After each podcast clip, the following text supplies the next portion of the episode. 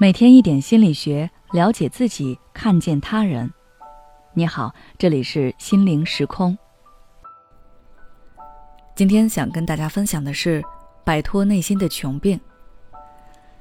电影《我不是药神》中有一句台词是：“这世界上有一种病治不好，那就是穷病。”你是不是也深受穷病其害？在你的成长过程中，充斥着物质和心灵上的贫乏。从小就被教育，家里穷你要听话，花钱要节省，不能像有钱人一样。爸妈为你赚钱很不容易。这样的你长大以后，很可能会变得自卑、敏感又容易焦虑，甚至有一些讨好型人格。别人对自己好一点点，就要掏心掏肺的对别人好，哪怕自己有钱了，也会在消费时感到莫名的内疚、亏欠。穷病的成因和原生家庭脱不开关系，可能父母确实尽自己所能对你很好，也没有打骂，但一些被忽视的细节却造成了你内心的不完整。他们这些表达自己贫穷、让你少惹事的话语，在无形之中让你的内心产生了亏欠和束缚感，在还没有长大之前，你就被迫要承受一身负担。认为是自己的存在导致了家庭的贫穷，或者加剧了贫穷。爱和自由变成了一个奢侈品，又或者是需要偿还的债务。于是长大后，你会在不自觉中将自己放在低位上，你觉得自己处处都比不上别人。那应该做些什么才能慢慢摆脱自己心里的穷病，成为一个精神上富足的人呢？第一点就是要告诉自己。上一代的贫穷并不是你的错。很多人会因为父母的话而在潜意识里产生负罪感，即使自己通过努力挣到了钱，内心还是自卑。这就需要你扭转这种错误的认知。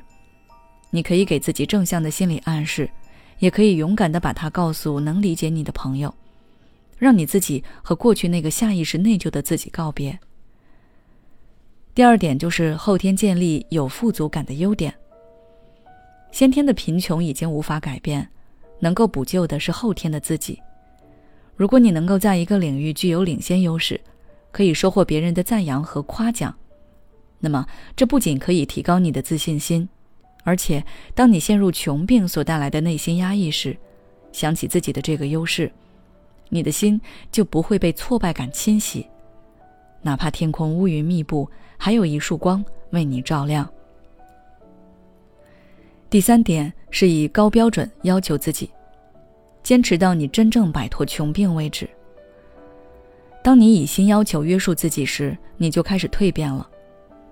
你可以观察一下身边那些内心富裕的人是怎么样的，他们面对挫折时是什么样的态度，又是如何去做的。这些富足的优点你可以慢慢学习，这样当你落寞自卑的时候。这些间接经验会让你更快的振作起来。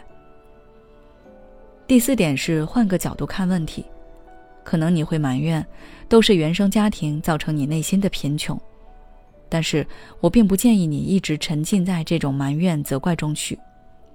换个角度想想，穷病给你带来的敏感，让你拥有了许多人不具有的强共情能力和察言观色的能力。自卑让你了解自己的不足。能更好的提升自己。没有十全十美的人，拥有一些就会失去一些。不过分嫌弃自己不够完美的性格，因为正是他们造就了这个独一无二的你。只有你和自己和解了，你才能真正做到内心富裕。好了，今天的内容就到这里。如果你想了解更多内容，欢迎关注我们的微信公众号“心灵时空”。后台回复“原生家庭”就可以了。